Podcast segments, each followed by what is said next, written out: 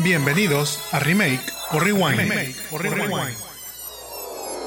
Hola, ¿qué tal a todos? Mi nombre es Jaime Garza y me acompaña. Mónica, ¿tú? Y les damos la bienvenida a Remake o Rewind, en donde recordamos películas con las que crecimos, las criticamos y luego pensamos actores que podrían hacer un remake hoy en día. Recuerden que tenemos un capítulo nuevo cada semana y nos pueden escuchar en su plataforma de podcasting favorita como Remake o Rewind. También nos pueden seguir y ver en los Jamones Podcast, ya sea en Facebook, YouTube, Instagram y TikTok. No olviden dejarnos un like si nos están viendo en Facebook o YouTube. Y si nos escuchan en Spotify, Apple Podcast o otras plataformas de podcasting, déjenos 5 estrellitas. Si ya hicieron todo esto, muchísimas, muchísimas gracias. Gracias. Antes de pasar a la película de hoy, es momento de contarles sobre qué vimos esta semana para ver si se los recomendamos o no. Obviamente, todo sin spoilers. Moni, ¿qué viste que nos quieres platicar? Bueno, esta semana por fin volvió el buen Joe Goldberg eh, en su segunda temporada. Bueno, en el, en el, en el segundo bloque de la última temporada la segunda parte. Eh, ya la acabamos. Y no sé, o sea, todavía estoy tipo procesándolo.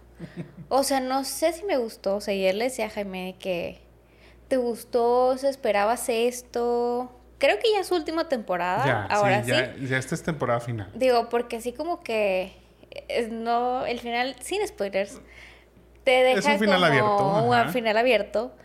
Pero no sé si me logró encantar o no. O sea. Sí, creo que ya lo habíamos comentado cuando fue la primera parte. Creo que ya esta temporada sobra. O sea, se fueron una temporada más. Hasta donde yo tengo entendido y he visto las entrevistas este, de, de este Penn Batchley. Él ya ha comentado que ya esta es la última temporada. Entonces yo espero que, así se así Y yo sabes que lo sentí como un poco flojo esta, esta segunda parte. Como que... No sé, o sea, yo... A mí me caía muy bien el buen Joe y así. Y a pesar de que era como era, creo que la temporada pasada con Love hacía una super power couple, a pesar de que los dos estaban locos. Y esta no sé. Entonces sigo como procesando ese momento. O sea, y si este es el final, pues no sé qué pensar al respecto. Yo creo que. Yo creo que nos podemos quedar con la temporada pasada. No, pero. O sea, bueno. A mí me gustó más esta segunda parte que la primera. Tampoco sin ser espectacular. Como digo, yo creo que hubiera sido mejor terminar con la, con la temporada pasada. Pero bueno, decidieron hacer una más. No me quejo tanto. Este, estuvo, estuvo bien, estuvo entretenida el, tiempo que lo vimos. No me, no me molestó, no me enojó. Esa sería mi recomendación. ¿Les gustó o no? ¿Qué, qué opinan? Platiquen conmigo. Sí, ¿Qué opinan? Este, si son fans de, de You y lo han estado siguiendo este, estos años, en estas temporadas, pues bueno, chequen ya la nueva temporada y, y nos cuentan si les, si les gusta o no. Yo les voy a recomendar dos series. Bueno, una es una serie que está en Star Plus, que es Under the Banner of Heaven. Esta es una serie tipo True Crime, de esas de que... Y aparte está basada en un hecho que sucedió realmente. Es un crimen que pues sucedió dentro de una, de una comunidad mormona, en donde pues bueno, pues se supone que todos son muy, muy, este, pues muy cuadrados en ese sentido, pero pues como que muy, pues digamos, no, no es normal lo que, lo que está sucediendo. O sea, este hecho fue, es algo muy, muy, este, muy, pues llamémoslo extraño para lo que están acostumbrados dentro de su cultura y tipo todo eso. A la vez nos da como un contexto sobre este, la cultura mormona, sobre sus, sus inicios, o sea, de, todo lo que es el, el Book of Mormon, este, y todo eso. Y está interesante. Andrew Garfield es el, es el detective, el, el actor principal dentro de la, de la, serie. Y la verdad es que lo hace muy bien. Hace muy bien el papel tanto del detective, digamos, rudo, como cuando no es rudo. Fíjate que a mí sí, sí, o sea, digo, esta es una serie que estamos viendo los dos. Este, Andrew me gusta porque siempre lo vemos como en papeles muy soft, entonces siempre, entonces como que no le crees eso, pero en esto se ve muy bien. Solo si está como un poco, o sea, son largos los capítulos y está un poquito pesado, o sea, yo no puedo ver, un, o sea, me, me, o sea, está como... Se drena su energía. Me, aunque se, se ríe Jaime, pero está un poquito pesada, yo, yo no puedo ver más de un capítulo por día, o sea, sí está como intensa, la verdad, pero sí está buena. Sí, sí, no, obviamente no es para cualquiera, como por eso dije, es una serie tipo True Crime. Si son fanáticos de este género, les va a encantar. La verdad es que está muy bien hecha, la historia está basada, o sea, como les digo, está basada en un hecho real y que aparte fue trasladada a un libro y ya de ese libro es donde este, se, basa, se basa la serie. La recomendamos Under the Banner of Heaven en Star Plus. Y otra cosa que les recomiendo es Chris Rock Selective Outrage en Netflix. Es el nuevo especial de comedia de Chris Rock. Este comediante quien recordamos que justamente hace un año, ya estamos casi a esas fechas, eh, recibió una bofetada por parte de Will Smith en los Oscars por aquel comentario a su esposa soy, y la alopecia. Este, y justamente en este especial de Netflix, pues bueno, dentro de lo que platica, toca el tema de su, su altercado con Will Smith. Mm, yo siendo fanático de Chris Rock y de los, este, pues, este stand-up y especiales de comedia que saca Netflix, mm, me gustó, pero me dejó de ver. O sea, creo que tiene buenas cosas, hay chistes divertidos. Obviamente el gancho principal es, como les digo, este, este gag que hace que justamente es hasta el final del set sobre, bueno, su, su este, situación ahí con, Will Smith y todo eso. Eh, seguramente, digo, yo me tocó incluso verlo antes de, ver el, especial, lo vi en, redes, me salió ya el chiste y bueno, pues si, si eso es su curiosidad, yo creo que se pueden quedar con, con, haber visto eso. Pero si son fanáticos del género y les gusta Chris Rock, vale la pena que lo vean, digo, yo creo que así como es de, es de una horita el especial, entonces pues también tampoco no es muy pesado y se, sí saca dos que tres ahí risas. y bueno, ahora sí, vamos a la película de esta semana, la cual es Cheque en Blanco, Blank Check de 1994. Esta película que ahorita entramos en materia, pero para quienes no la hayan visto o no la recuerden bien, les platico de qué trata. Preston es un niño de 12 años, quien recibe un cheque en blanco para cubrir los gastos de su bicicleta, la cual fue golpeada. Enojado por no tener dinero, decide llenar este cheque por la cantidad de un millón de dólares. Para su sorpresa, logra cobrarlo, pero lo que no sabe es que ese dinero pertenece a un criminal y que no dejará que las cosas se queden así tan fácilmente. Moni, ¿qué te pareció esta película? Bueno, eh, funny story. Em, cuando, cuando Jaime me pichó este, la idea de hacer este podcast, que estamos ahorita en el capítulo número tantos, 23. 23 eh, él me decía mucho que es que hay que hacer como tipo cheque en blanco y cheque en blanco. Oiga, yo no había visto cheque en blanco. O sea, yo, yo oí a Jaime tan emocionado con esta o sea, le tengo cariño a Cheque en Blanco porque así nació este podcast. Pero, este, y, o sea, sí, bueno, la teníamos en la lista, por X o Y habíamos estado como postergándola hasta ahora, que ya dije, bueno, dale, vamos a Cheque en Blanco, o sea, porque it's a thing y debe estar padre. Si recuerdan, nuestra primera película fue Ricky Ricón. Y bueno, pues era como este vibe. No, o sea, Todavía le volteé a Jaime y le dije, ¿por qué te gusta Cheque en Blanco? O sea, porque, porque él en verdad está emocionado, o sea, por ver Cheque en Blanco. Entonces, es una película muy extraña, oigan. Tiene Ricky Ricon vibes, eh, tiene muchas cosas muy extrañas que ahorita platicaremos, pero creo que es una, creo que es esa versión de, de las películas tipo Park Trap, eh, las películas de las Olsen Twins y así, para el género de los niños. Sí, totalmente. Mira, tal cual como, como dice Mónica, este, en su momento cuando tenía la idea de hacer este podcast y tipo qué tipo de películas eran las que podíamos estar incluyendo y eso, pues bueno, obviamente son las películas que veíamos de niños. Películas pues de nostalgia como lo era Ricky Ricón, este y demás. Obviamente, pues bueno, el podcast ha ido madurando y creciendo dentro de los capítulos y a lo mejor hemos soltado un poquito ese concepto y hemos tomado otro tipo de películas que a lo mejor son de para un público más, más adulto de lo que realmente nos tocó en, en su momento. Pero ahora decidimos regresar a Back to the Roots. Este, y tomamos esta película que para mí, en mi infancia, pues era una de las películas, pues digamos, de mis favoritas. O sea, al menos top en cuanto a las veces que la vi, en cuanto a que pues la disfrutaba y en cuanto a que la recordaba. O sea, yo pues sí tenía como el recuerdo de todo lo que sucede dentro de la película y demás. A lo mejor no con la mentalidad con la que la debería de ver ahora, pero sí este rewatch eh, me decepcionó.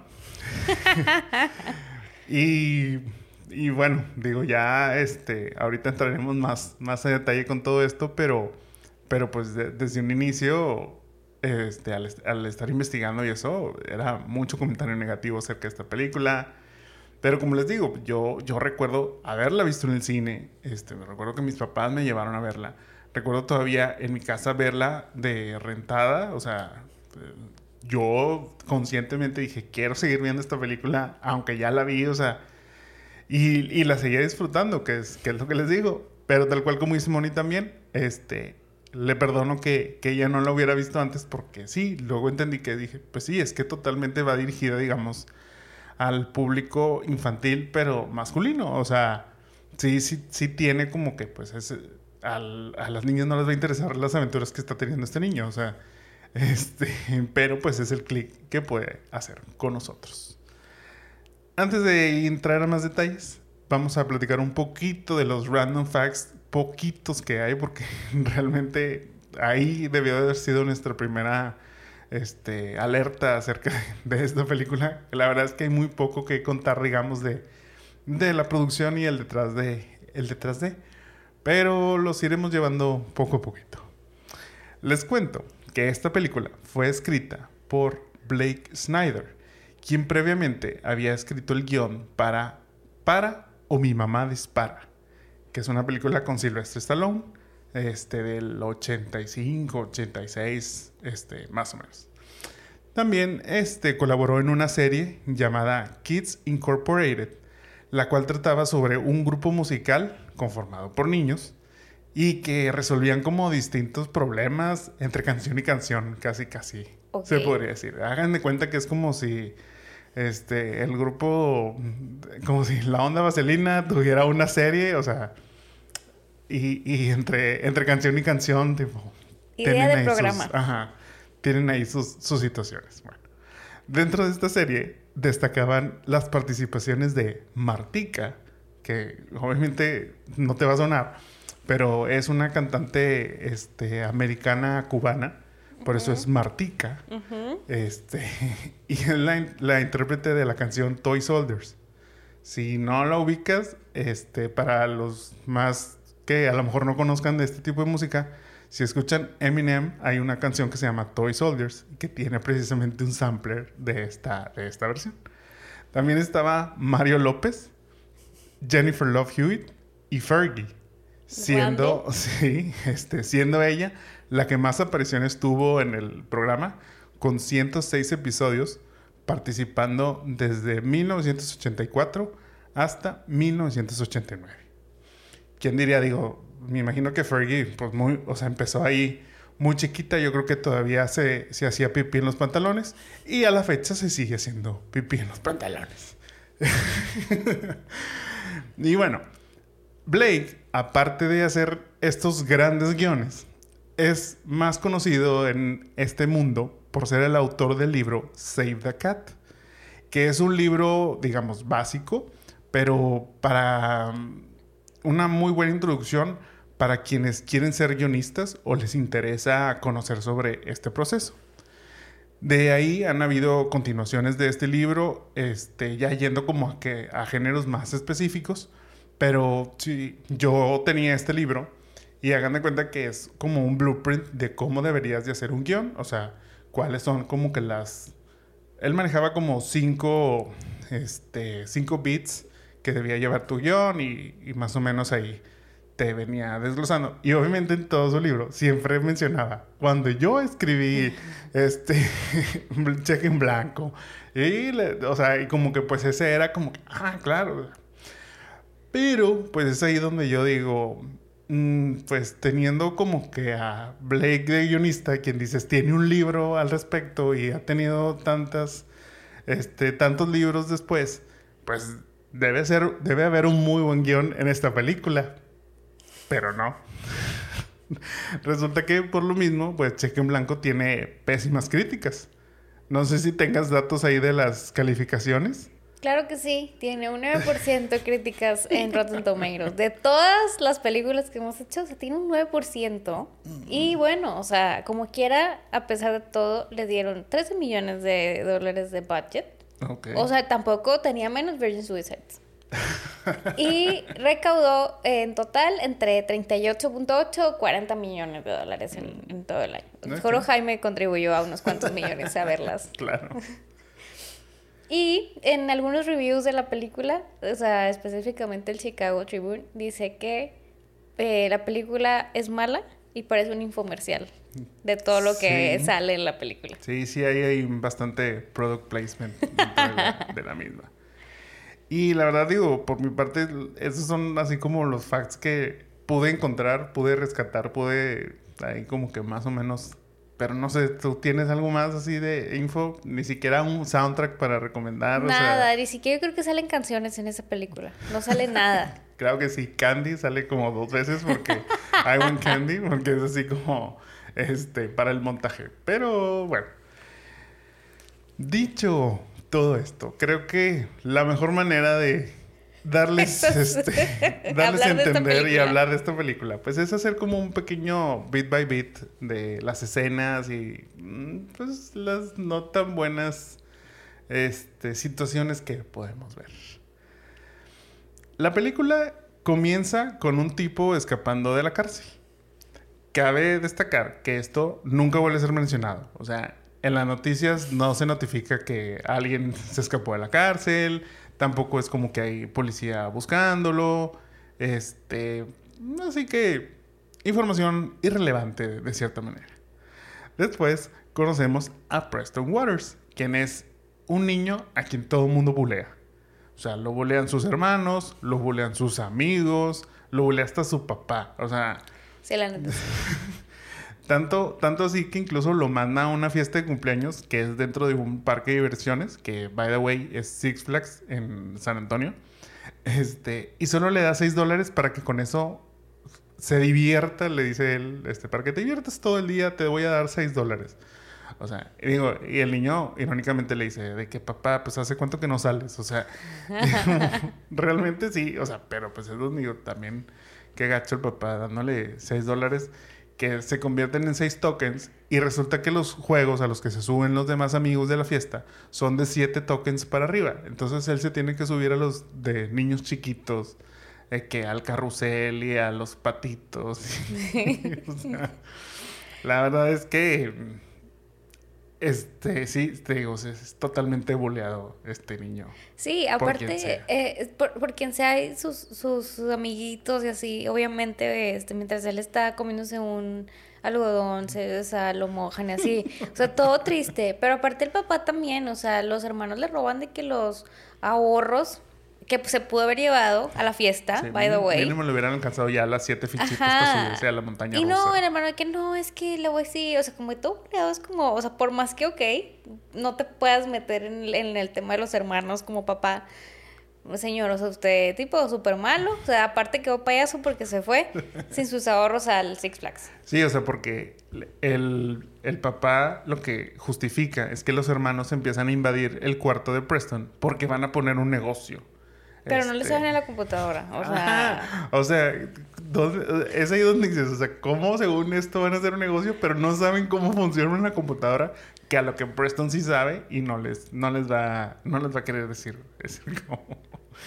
Bueno, Preston va al banco donde lo recibe una señora que para mí podría ser el mismo actor que después es el señor Biderman. O sea, si, si los... Googleenlos, por favor.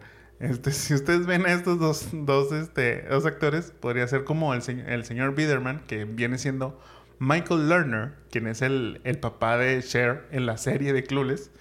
O sea, él podría ser el mismo personaje caracterizado de hombre y de mujer. O sea, yo los vi idénticos. Pero bueno, este, la señora precisamente lo lleva con Biderman, quien es el jefe o el dueño del banco algo así, para que seguro como que atrape a Preston en el fraude que quiere cometer canjeando este, este cheque de, un millón de dólares. A lo que Biderman le dice a la señora que se vaya porque él confunde a Preston con quien se suponía este, era el prófugo de, de el que vimos en la primera escena. Digo, me brincó un pedazo, que es en la parte en donde previamente a esto, el prófugo llamado Quigley este, llega al banco precisamente un día antes y lleva un maletín en donde tiene su millón de dólares. Pero son billetes que ya están marcados, o sea, no están, están todos en serie, entonces ya están como identificados. Y si los empieza a usar, pues la policía lo va, lo va a atrapar, digamos así. Entonces él llega con Biderman y le dice, le dice, necesito que me cambies este millón de dólares. Biderman, muy, muy cooperativo, accede, ¿verdad? En vez de, pues no sé, hablarle a la policía. O sea, porque incluso, sí. o sea, porque incluso le dice, o sea, mañana te voy a dar el dinero. O sea, tuvo todo un día para poder, oye, policía, tipo, vino este, este señor que se acaba de escapar de la cárcel seguramente, o sea, me está extorsionando y quiere un millón de dólares, tipo, hagan algo, ¿verdad?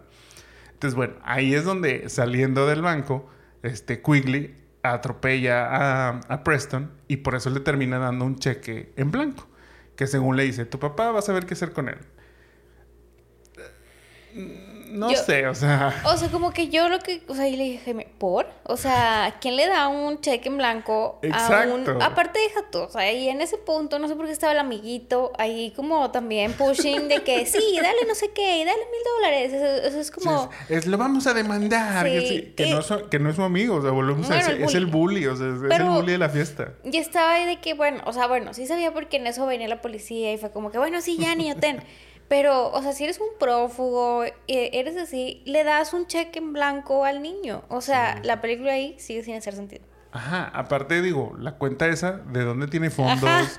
o sea, según yo, pues, si la cuenta está a nombre de esta persona, porque firma con su nombre, pues que no la policía lo va a poder rastrear más fácil diciendo, ah, mira, o sea, se está moviendo una cuenta a nombre de este señor que estamos buscando, o sea. Pero bueno, seguramente no lo están buscando. Ese es todo el problema. Pero bueno, como les decía, pues ya llega Preston y va a cambiar el cheque. Coincide, curiosamente, en ir a la misma hora a la que se suponía le había dicho Quigley eh, que iba a mandar a alguien a recoger ese, ese millón de dólares ya limpiecito y listo para, para poderse utilizar. pues entonces ahí donde llega Preston, Quigley dice, ah, claro, o sea, un niño de 11 años es la persona que van a mandar por un millón de dólares, todo tiene demasiado sentido. Y le empieza a dar, tipo, todo este, este dinero. Le dice, abre tu mochila y te... O sea, para empezar, en una mochila de un niño no cabe un millón de dólares. Aparte le está dando en billetes de 10. O sea, mucho menos, mucho menos va a caber en billetes de 10. O sea, googleen cuánto es un millón de dólares físicamente y van a decir, no, o sea, no cabe. Sí, o sea, yo a este punto dije, o sea, nadie pregunta por qué el niño, o sea, está bien que sea como, bueno, vamos a, e, es que es un niño para que no sospechen, pero nadie le pide su ID, nadie le pide nada, solo la señora que parece señor, lo, le dice, sí, pásale con, con este Biderman, y va, y de que, señor, no sé qué, aparte, este, el otro, o sea, tan fácil, o sea, también como ni, el niño, pues también haber dicho, pues, oye, tan fácil, o sea, este, yo hice este, esto del cheque, voy a, ya, me dan dinero, o sea, no pasa nada, aquí, échamelo en mi mochila. Exactamente. Entonces, bueno, ya Preston, quien es millonario ahora sí, a sus este, 12 años, 11 años, hace lo más lógico, ¿verdad? Que todo niño dice, me voy a comprar un castillo. aparte de un castillo que está como a dos casas de mi casa, pero ok. Este, entonces, esa, este, en su, en su recorrido, digamos, a casa, ve este, esta casa enorme que es como un castillo, un fuerte, lo que sea, que está en venta, decide tomar el, el, anuncio y cuando llega a su casa marca. Entonces, toda la compra la realiza a través de, de vía telefónica, a través del teléfono, utilizando el, la computadora que tiene, su Macintosh, este, en donde tiene como un simulador de voz y ahí empieza a hacer la oferta de que De que sí, voy a ofertar tanto, sí, voy a ofertar tanto. Entonces termina ofertando este 300 mil dólares. Con eso gana la, con eso gana la puja con, con este Quigley, precisamente, que era el ladrón, que no tenía dinero, no sé por qué en ese momento está queriendo hacer una compra si todavía no tiene el millón. Este, pero, pero bueno. Y como les digo, lo termina, termina ganando este, este, este Preston, pero utilizando al señor Macintosh, el cual abra como Stephen Hawking a través del de teléfono. Del, del, aparatito. Sí, o sea, a nadie se le hizo raro, o sea, no pensaron así como que tal vez esto es una broma, no tomemos tan en serio. Eh, la persona solo nos dijo que se llama señor Macintosh, no sí, nos dio no. ni siquiera un primer nombre. Nadie preguntó el nombre. Creo que se cerró por 180 mil dólares. La... No, es que esa es la primera. ¿La primera o sea, de sí, esta? Como que el Quigley les, les quiere este, ofertar 120. Entonces dice, dice Preston, 180.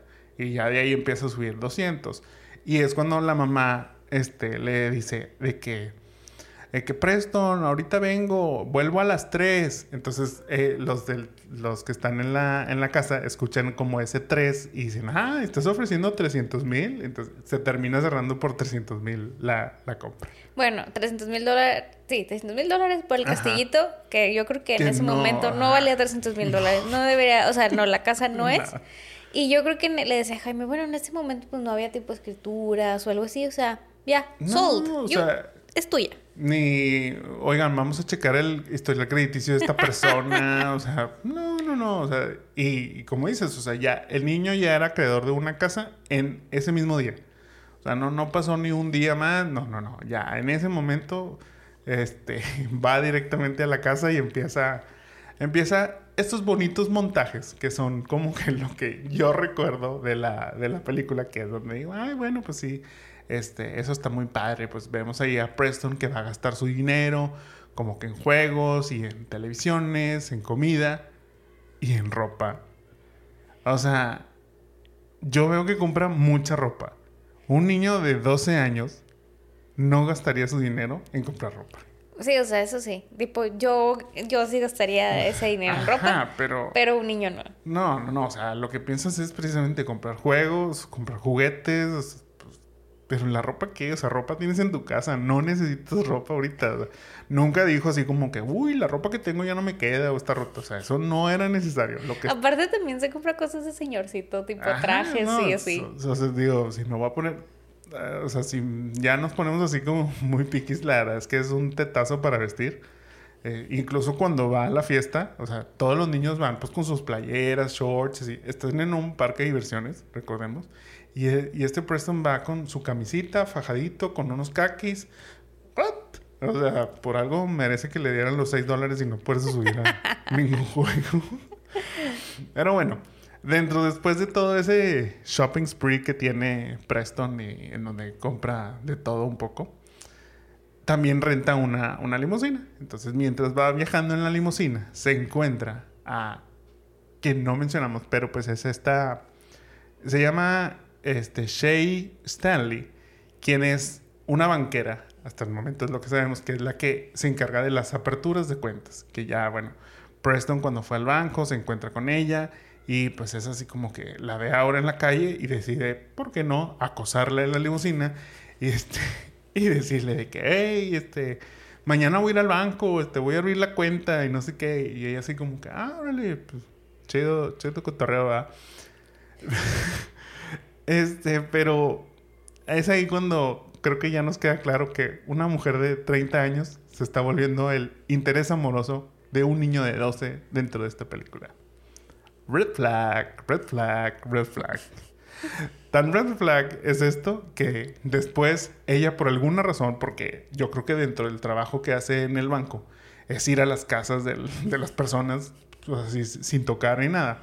Y de pronto aparece en la mansión de, de Preston, o bueno, del señor McIntosh, y le dice de que, que, oye, vengo a buscar al señor McIntosh y no sé qué, y pues Preston así como que, uy, no, este, pues fíjate que ahorita no está, pero anda muy ocupado.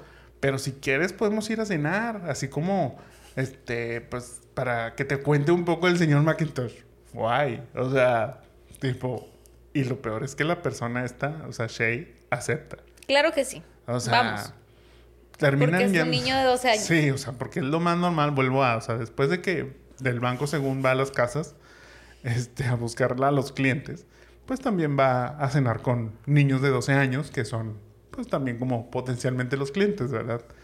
Este, incluso van así como un lugar muy, muy elegante y pues Shay, mira, disfrutando la cena y como quiera le termina Preston regalando un, un collar. carísimo, o sea, así, bueno, así como esos que te dan de que en un en una cajita y así. Un cartiero, o sea, algo así, no no no era no era de las maquinitas, o sea, sí se gastó su, su billete Preston y Shay bien quitada la pena, claro que sí, como no, se lo queda, o sea, primero así como que se hace el rogar, pero después ahí lo trae muy puesto y así.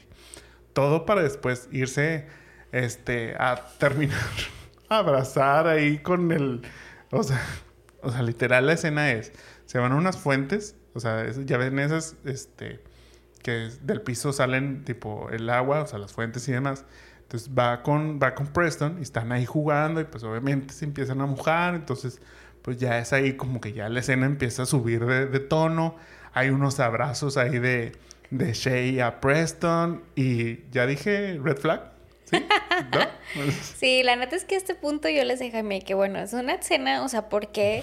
Porque la historia, o sea, y no recuerdo que en otra, otra película haya sido así de que hay una señora, o sea, alguien grande, porque pues, la verdad, being honest, pues era una señora, 30 años con un niño, o sea, como que saliera, se me hace bien raro que hayan puesto como en esa situación de, de sí, voy a salir y no sé qué, o sea, y porque un niño de 12 años, teniendo todo el dinero del mundo, bueno o teniendo un millón de dólares, que ya tenía menos porque debe haber hecho bien sus cuentas, niño anota bien, este, ya tenía menos 300, menos lo que gastó en ropa, menos no sé qué, menos el collar que le dio.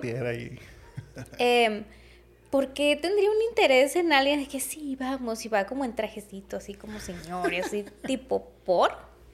Sí, la verdad es que empieza a ser muy, muy inconsistente esta película. Este, sí, como que no sé por qué no, no fue como que, oigan, a lo mejor esto no está tan bien. Volvemos a. Esta es una película de Disney. O sea. Y del 94, o sea, tampoco es como que tan allá. No, no, aparte, pues bueno, o sea, en el 94 cuando sea. Bueno, a lo mejor no, no cuando sea, pero pues sí, en el 94 yo creo que este, mujeres de 30 con niños de 12 no es el mejor match que puede haber. Pero bueno, ya para este momento, por fin Quigley da con la ubicación de Preston, después de como que estarlo persiguiendo y demás. Bueno, hay una escena en donde este, lo están persiguiendo a través de un parque, porque pues, ¿por qué no meter un carro al parque? El niño va en la bici, entonces lo van siguiendo. En la versión en español dicen otra cosa, pero en la versión en inglés, Quigley le empieza a gritar repetidas, en repetidas ocasiones, tu trasero es mío, tu trasero es mío. O sea, le dice, your body's mine. Pues como, ¿what? Volvemos a, ¿por qué le están gritando eso a un niño de 12 años en un parque donde hay muchísima gente? O sea, volvemos a, creo que hay ahí como unas red flags que debieron como que un filtrito ahí y demás. Pero bueno, después de que lo está persiguiendo y, y demás, pues este, Preston eh, logra escapar, pero decide, ¿por qué no hacer un fiestón? Voy a hacer un fiestón en mi casa pues para llamar la atención, ¿verdad? Porque, ¿por qué no? Digo, no tengo amigos, no sé a quién voy a invitar, voy a invitar a puro señor, pero este, pues él, él decide hacer como que todo esto, pero, sorpresa, sorpresa, como dice Mónica, alguien no hizo bien sus cuentas y se da cuenta que ya no tiene dinero para pagarla. Número uno, esto no hubiera pasado. Todo aquel que haya hecho algún evento en su vida sabe que para que el evento comience, cuando la decoración y todo eso, todo tiene que estar pagado. Resulta que a mitad del evento, la planner del, de, sí, o sea, de la fiesta, va y le dice, oye, bueno, ya me vas a terminar de pagar. Si ya estaban todos los invitados, ya estaba la, la mesa, o sea, las mesas puestas, la comida, la música. No, o sea, no. Pero aparte desde que va ahí como que le, le, hace, o sea, como que sí, la fiesta y el señor Macintosh. O sea, la señora le agarra los billetes de la mochila así como, bueno, o sea, Seguramente le robó dinero. Totalmente, pero pues ahí, ahí se le fueron las cuentas, bueno, también. Entonces, como que, aparte, ¿por qué haría? Bueno, luego, luego como que hacen ver que era su cumpleaños también. O sea, como que el papá dice, pero pues nunca es por eso la fiesta, porque pues va gente bien random. O sea, bueno, no, es que, o sea, eso es. Obviamente, Preston lo hace porque es su cumpleaños. Entonces, él decide hacer una fiesta. Obviamente dice, es una fiesta del señor Macintosh. El señor Macintosh que nadie conoce. Entonces, yo no sé cómo la gente fue. O sea, para esto solo han pasado seis días. Entonces, el niño se acabó un millón de dólares en seis días. Y no pudo para pagar la lamentada fiesta. Sí, o sea, hizo un fiestón. O sea, yo sé que, y mientras está la fiesta, está como la persecución y siguen como buscándolo y así. Sorry, no estoy hablando de eso, pero la fiesta es un fiestón de que con cocktails y de que, este, canapecitos Porque y no así. hay niños, o sea. Ajá, o sea, y es como, ¿por qué un niño de 12 años quisiera una fiesta como un señor? Nada que ver, o sea, es... Y pues luego, este, sí, no, pues no, o sí, sea, o sea, hubiera sido, ¿saben qué? Ahí nos vemos en el Chuck E. Cheese, o sea... hubiera ido por- Ajá, a- a- con sus amiguitos al juego y se Hubiera su- vuelto, exactamente, vuelto al Six Flags y ahora sí, miren, órale, yo les pago a todos. Aquí no hay este que les faltan para los tokens. ¿sí? Pero bueno, cuando tiene, cuando le piden dinero es cuando se sube como que a su computadora también y como que, ah, voy a revisar mis finanzas en mi computadora. Con un super tequi según él y se da cuenta que en un No supo como... un Excel. o no, ajá, porque supongo que en ese momento no había un Excel. Y es de que, ah, me es que era quedan Macintosh, no, tres- no había Excel para Macintosh. 300, ni no existía el Google Drive. Eh, eh, 332 dólares. Dude, debes como 10 mil o algo así. Sí, sí. 100 mil, 100 mil debía. Sí. Sí, porque era lo que le, le debía pagar a la, a la party planner. Este, pero pues obviamente se termina dando cuenta que ya no logró hacer bien sus finanzas. Y pues toda la gente se va de la fiesta porque empiezan a hacer el escándalo de el señor Macintosh es un fraude y quién sabe qué tanto más. Y ahí es cuando inicia la parte, este, otra película totalmente distinta que podríamos llamar así como copia de Home Alone. ¿Por qué? Pues porque ya se va todo el mundo y casualmente es cuando llegan los ladrones a, ahora sí, este, a quitarle el dinero, bueno, a atraparlo y ver este, qué onda con, con el dinero. Y bueno, Preston los, este, pues se defiende y los ataca con todo lo que tiene ahí en la casa, tal cual, tipo Home Alone. Pero, este, a diferencia de, pues él no, no logra escaparse, lo, lo atrapan. Pero, chan, chan, justo llega la policía en ese momento. Que más que estar buscando a estos prófugos quienes están persiguiendo a Preston, estaban investigando al señor Macintosh. Les recuerdo, el señor Macintosh era una persona imaginaria dentro de la mente de, de Preston, el cual solo tenía, digamos, seis días de estar vivo. ¿Ustedes creen que el FBI ya lo estaba buscando por fraude y así en menos de seis días? O sea, y no se pudieron enterar de que el Quigley se había escapado de la cárcel y que estaba haciendo el lavado de dinero con este el, el señor Biederman y, y demás. Yo creo que sí, ahí anda, andaba fallando el, el FBI. Y, y yo creo que como quiera, este, eh, el, el, el señor malo, el señor El Quigley, va a salir libre. O sea, porque van a decir que él no sabe, o sea, que pues el señor Maquito no, no existe, hubo un Ah, sí. error, este, y pues no estamos enterados. Sí, o sea, es que cuando lo arrestan, lo arrestan, no, o sea, volvemos a, no lo arrestan porque estuvieran persiguiendo a Preston, no lo arrestan porque se hubiera escapado de la cárcel. Lo arrestan porque él dice, yo soy el señor Macintosh. Entonces es como que, ah, claro, volvemos a este caso que estamos, que llevamos tanto tiempo, seis días, este, armando contra el señor Macintosh, quien está este, haciendo fraude y demás, que pues no, no está haciendo fraude, pues el señor está pagando, solo no pagó su fiesta. Este, pero entonces por eso se llevaron, se arrestan a, a Quigley, que pues, en un futuro va a ser como que, oigan, ¿saben qué? Esta persona no es el señor Macintosh, ya se puede ir, señor, muchas gracias, porque pues no tiene ni, ni en su mente que él se escapó de la cárcel, ¿verdad? Y para rematar esta muy bonita película, Preston y Shay tienen un gran momento en donde se comparten un beso en los labios. Red flag, Disney, red flag. Sí, o sea, ese, ese final, o sea, no entendí por qué lo hicieron, o sea, eso está súper mal. O sea, ¿por qué le daría un beso? Todavía le dice, este, sí, búscame en seis En- años. En Güey. 10. Primero le dice 10 Y, luego, le dice 5 y luego ella le dice 7 y terminan en 6. Que ok, sería a sus 18 años. Pero, pero si yo tenía 40. Sí, así. no hace sentido. no, pero volvemos a, o sea, todo mal, o sea, todo mal. ¿Y por qué le da a ella un beso? Porque ella es la que se lo da, o sea, el niño no esperaba nada realmente y ella le termina dando un beso en los labios y es como. Bueno, creo que podemos aprender de este episodio que, que fue, fue un poco diferente porque trashamos la película. Le rompimos el corazón a Jaime con su cheque en blanco. Pero, ¿por qué permitían películas? Aparte en el cine. O sea, esto salió en el cine y fue, bueno, fue un hit, pero creo que eh, sí la pasaban mucho, como en Canal 5 y así, o sea, y los Canal 7, porque Disney, ajá, Disney tenía un convenio con TV Azteca. Ah, sí, por eso pasaban Parent Trap también ahí. Exactamente. Y porque, o sea, pero era lo que entretenía a los niños en el 94, o sea, tendría a mucho, claro, sí. No, mira, aquí es lo que pasa, este, que pues, y yo te lo comentaba hace rato. O sea, la verdad es que yo no recuerdo de niño haber visto una película de niños que diga, ay, esta película no me gustó.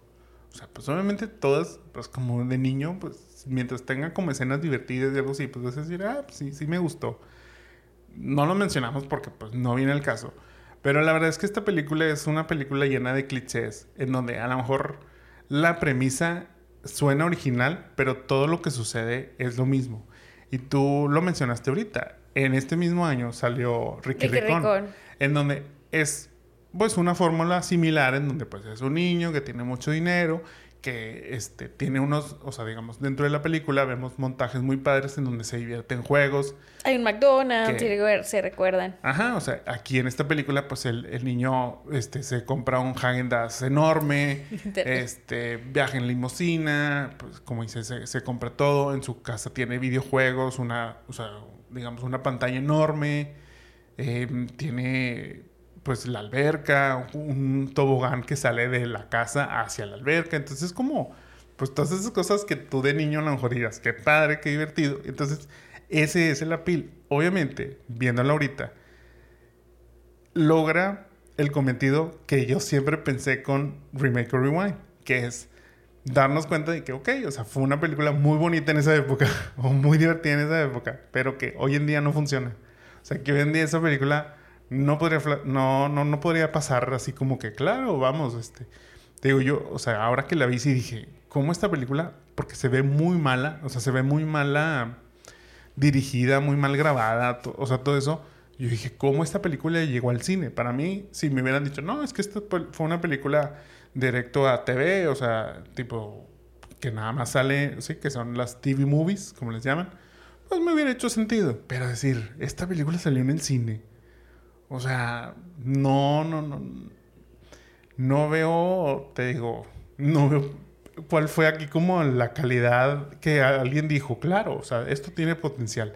Ya dejemos de lado los besos y, y esas este, relaciones ahí que, que, nos llaman a oír más la atención. A lo mejor, bueno, ok, está bien. O sea, en ese momento pues era como que cute, ay, sí, el niño que se da un beso con la señora, uh, uh, uh sí, ok, va, dejamos eso de lado. O sea, digo, obviamente a mí no fue como que yo dije, claro, salí de esa película y me quise ir a besar con señoras de 30 años. No, o sea, no fue eso. O sea, yo quería más bien el millón de dólares y gastarlo en, en juegos y divertirme y demás. Eso es con lo que yo me quedaba en esa edad. Pero pues sí, hoy en día esta película no funciona. No, y es que como quiera, o sea, si te das cuenta, o sea, ahorita que hablas de Ricky y demás, pues es un niño y así, pero la película tiene un mensaje de valorar a la familia, o sea, de valorar a la familia, de valorar así como, pues que tu mayor tesoro no es el dinero, sino la familia. Y aquí, mm. hasta el final, o sea, nadie le tiró un pedo al niño, oye, el papá lo odia, le dice cosas, y hasta el final cuando va y habla con el señor McIntosh, que es el niño ahí, este, y le dice, oiga, señor Marketon, fíjese, fíjese que este, Preston ha estado trabajando mucho. O sea, primero le dijo que se consiguió un trabajo y luego le dijo que, y nada, yo creo que no iba a la escuela o algo así. Dijo, es que estaba trabajando mucho para usted, pero hoy es su cumpleaños y nos gustaría celebrarlo. Hasta ese momento hay como un mensaje de que, ay, bueno, sí, la familia y el niño, sí, papá, llévame contigo. O sea, después de haber hecho el fraude, ahora sí, quiere correr al papá mientras, mientras andaba en el castillito jugando. Entonces, creo que ni siquiera hay un mensaje de que, oye, eso está mal, este, pusiste, te robaste el dinero a la gente, o sea, no hay como un mensaje, simplemente es just for fun, gastar dinero, hacer esto, me persiguieron, pero al final no pasa nada, o sea... Tal cual como dijiste, esto es un infomercial, este, que con una duración de hora y media, porque vemos marcas como, como ya comenté, Hagen Dazs, o simplemente, este, Sharper Images, Macintosh, este también hay este, las Chips Ahoy. Y también va como a la Academy o al, algo así, así como de deportes. las tiendas y todo eso. O sea, entonces, como dices, pues sí, era, una infomencia. Obviamente, product placement. Ahí a más no poder, métele todo lo que puedas. Y pues, ármate una película que en realidad es un comercial disfrazado. Por eso volvemos a, o sea, esta película es mala. O sea, realmente es mala. Verla hoy en día no va a ser lo mismo. O sea, obviamente yo, yo me voy a quedar con la versión de niño que, que vi y demás, pero no volvería a ver esta película. O sea, hoy en día no la volvería a ver. Tristemente. Les dejo un rápido que fue de. Y les cuento que el actor que interpreta a Preston, que se llama Brian Bonsall, después de hacer esta película, tuvo dos más, o sea, hizo dos más, que que igual fueron este, Direct to TV, o sea, películas para televisión nada más. Y en el 95 se retiró de la actuación. O sea, un año después de hacer Cheque en Blanco, eso fue todo lo que le duró la, la fama. Para que se den cuenta también como que el boom que tuvo esta película, lo mal recibido que fue, las malas actuaciones que había. De ahí este, formó un grupo musical, fue arrestado en el 2007, en el 2009 y en el 2010 y en el 2016 declaró que ya aprendió de sus errores. En el 2017 contrajo matrimonio, tuvo un hijo en el 2019 y a la fecha Bonsal es parte de la banda Sunset Silhouette. Si les interesa, lo pueden escuchar en Spotify, donde tiene un promedio de 76 escuchas al mes. Bueno. La verdad es que luego, si te pones a pensar, yo no recuerdo haber visto estos actores de la película en otra película. O sea, obviamente ya mencioné, el banquero es este el papá de Cher. Ese sí es un señor que ha hecho muchas películas, pero pues es este típico de... Salen todas así como más así. Ajá, como que o el bonachón o demás. Y el malo, el Quigley, ese sí sé que ha salido en otras, en otras películas, pero porque es ese, es que tiene cara de malo. Entonces siempre lo van a agarrar para papeles de malo. No porque tampoco su actuación sea súper guau. Pero bueno, pues ya le dimos en la torre a esta película. Pero vamos a pensar qué podríamos hacer para, para mejorarla, empezando por el cast. Empecemos con el señor Biederman, quien es el banquero. ¿Quieres ir tú primero o voy yo? Dale tú. Ok. Para el señor Biederman, como les digo, este banquero, yo tengo a Kevin James. Kevin James, Duke de King of Queens este, o Paul Blart en Policía del Centro Comercial, o más recientemente el coach Sean Payton en la película Home Team que sacó Netflix, donde hace, hace el entrenador de los Saints de, de, New Orleans. Entonces, ese sería a quien pondría del, el banquero.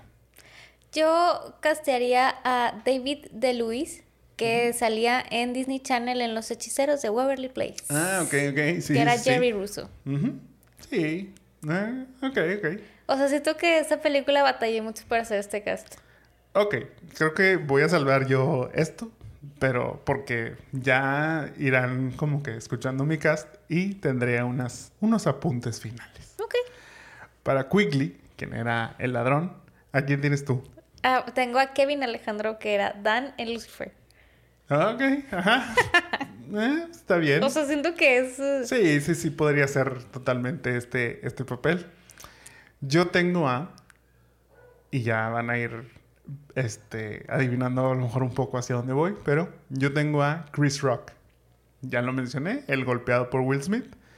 Este... Ahí, ahí vamos, ahí vamos. Ok. Para Henry, quien es el chofer, que aunque no lo mencionamos mucho, digamos que Henry se vuelve el mejor amigo de Preston durante la película, el que de pronto como que lo aconseja, lo aconseja para salir con, con Shay y lo aconseja en la vida. Incluso le da una frase ahí que, que dice, este, el, el, oro no les dura a los tontos. y que pues pobrecito Preston, pues él era el del oro, como no como era tonto, pues ya lo, ya lo había perdido todo. Para Henry, ¿a quién tienes? A Samuel Arnold, que es uno de los besties de Emily in Paris. Ok, no recuerdo, pero supongo que puede funcionar. O sea, es como este, este, este randomness. Dije, bueno, puede ser, o sea, es como buena onda y así. Sí te fuiste a una película low budget, ¿verdad? Sí. Me, estoy dando cuenta. Fíjate que ahora no, no quise castear a, a, mis top, entonces me fui a alguien más. Es, este... es, válido, es válido. Yo para Henry tengo a Adam Sandler. Ah. Y ya se empieza a hacer el grupo. Adam Sandler, Chris Rock, Kevin James, ya saben, ese, ese grupito que, que tienen ellos. Para Shay Stanley, quien es la primero la de las aperturas de cuenta, pero que en realidad es una agente encubierta del FBI y el interés amoroso de Preston. ¿A quién tienes tú? Tengo a Isabela Gómez, que es Elena, en, la serie Netflix One Day at, a Time. Mm-hmm. No lo ubican. Ok. Pero pues... Ahí vamos. Creo que puede tener como, o sea, se parece un poquito a la, a la, grande del FBI que tiene.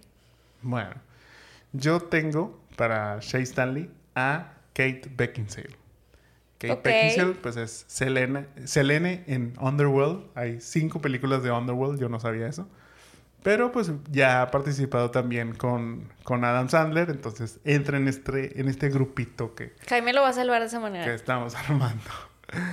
Y para Preston Waters, ¿a quién tienes tú? Tengo a Mason She Joyce, que es Young Fesco en Euphoria. Ah, no, espérate, pero Ah, es que nos, confundimos, nos cambiamos porque yo estaba empezando y luego... Ajá, sí, luego porque tú lo pues, ibas a salvar. Ok, entonces, para Preston, repíteme. Mason She Joyce, que es John Fesco en de Euforia. Ah, ok, ok. Fes mm, ok.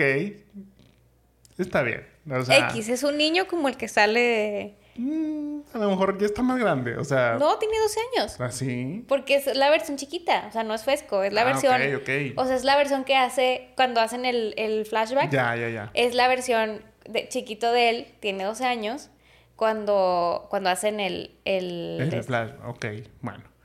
Para Preston Waters, yo tengo a Wesley Kimmel. Ok. Wesley Kimmel es el sobrino de Jimmy Kimmel quien ya está apareciendo, digo, no te tocó verlo, pero es Jack en Your Place or Mine, la película está de Netflix. Pero también ya salió como un niño Mandalorian en The Mandalorian. Entonces, ah. pues ahí está haciendo. Y tiene como esta carita tipo este Preston, bueno, este, eh, este Brian Bonsal de ese entonces, así como que carita de niño bueno. Me imagino que no tienes cambios de la historia porque pues obviamente ya la desechaste por completo. Yo, como cambiaría un poquito para salvar este tremendo bodrio, pues sería que la gente no se va a enamorar de, Brian. O sea, no va a haber una relación ahí entre, entre Brian y la gente. O tal vez, este, este perdón, entre Preston. Entre Preston y la gente. Tal vez Preston lo va, lo va a creer así, pero en realidad la relación va a ser entre el chofer y Shay. O sea, Adam Sandler y Kate Beckinsale. Ellos van a ser. O sea, ahí va a ser la realmente. O sea, como que la relación, digamos, amorosa, si la queremos meter en esta. En esta este, versión. Y eh, el niño, pues, en realidad va a ser como que. Lo que hizo en esta película de divertirse con el niño, pero no estar pensando en que si se va a ligar a la chava, o sea, o no se la, se la va a ligar. Y al final, eh, cuando capturan a, a Quigley hay una recompensa. Porque en realidad sí están buscando a este prófugo, o sea, porque sí están conscientes de que se les escapó a alguien, ¿verdad? Este, hay una recompensa en donde ahora sí le va a llegar un dinero a Preston legal y que va a dividir, en, que, o sea, que se va a terminar dividiendo entre Henry, quien es el chofer, que sería Adam Sandler, y Preston, que sería el niño. Con ese dinero, Preston va a invertir en el negocio de sus hermanos volviéndose el jefe y ahora sí va a ser él el que los va a mandar en vez de que lo estén bulleando él y, demás. Obviamente hay que hacerle ahí como algunas otras modificaciones dentro de la trama y demás, pero este sería como a grandes rasgos el cambio que, que le haría para que no esté tan simplona y que no termine. Porque en realidad la película, o sea, tú dices, se acaba y se acaba en donde empezó. Preston sigue siendo pobre, este... No aprendió no nada. aprendió nada, porque pues nadie lo va a regañar. Es- pues quién sabe si el FBI va a arreglar todo ahí el desmadrito que, que se armaron arrestando a Quigley y demás. Entonces, pues bueno, mínimo creo que le va a dar un poquito más de, más de coherencia a todo esto. Moni, ¿tú harías un remake o te quedas con el original? No, o sea, me voy a quedar con que con el bonito recuerdo de que Cheque en Blanco fue la idea del pitch de este bonito podcast. y nada más. Sí, yo también. Como, como mencioné en, en el capítulo pasado, me quedo con el original porque es lo único que hay. No la puedo borrar. Pero pues sobre todo me quedo con el recuerdo original de Sí. cuando vi esta película. Hoy en día no funciona. No funciona en los... En el 2023 esta película sería canceladísima, número uno. Y... No se hubiera hecho, o sea, no hubiera llegado Sí, a no, hacerse. o sea, y la verdad es que es, es mala, o sea, es mala, no divierte como yo pensaría que me fu- iba a divertir, o sea, entonces, pues, bye, ni modo. Pero bueno, esto ha sido todo por el capítulo de hoy. Muchas gracias este, a todos por escucharnos. Esperamos que les haya gustado. Digo, si es así, pues no se olviden de dejarnos su like, también de compartirnos con sus amigos. Si no les gustó, también déjanos un like y compártanos, pues a lo mejor con gente que, que les caiga mal, ¿verdad? O sea, no, pasa nada, nada más. Síganos, síganos compartiendo. Eh, recuerden que pueden dejarnos también sus comentarios en nuestras redes, como Los Jamones Podcast, ya sea en Facebook, YouTube, Instagram y TikTok. Cuéntenos si vieron esta película. ¿Qué hubieran hecho ustedes si hubieran sido presos y hubieran tenido un millón de dólares? Ajá, este. Eso sería como algo padre saber. Sí, sí, ¿qué, qué harían si tuvieran esa cantidad? Si les gustó en su momento cuando la vieron, si no la vieron, así como Mónica y les pasó de noche, entonces, pues bueno, ustedes pueden seguir con su vida felizmente sin saber que les arruinaron algo de la infancia. Este, pero también escríbanos sobre qué películas les gustaría que revisitáramos y este, pues lo que quieran decirnos, ustedes escríbanos sin falta, nosotros lo leemos. Mi nombre es Jaime Garza Yo soy Mónica Antú. y nos vemos y nos escuchamos en la próxima The Remake or Rewind. Hasta luego. Bye.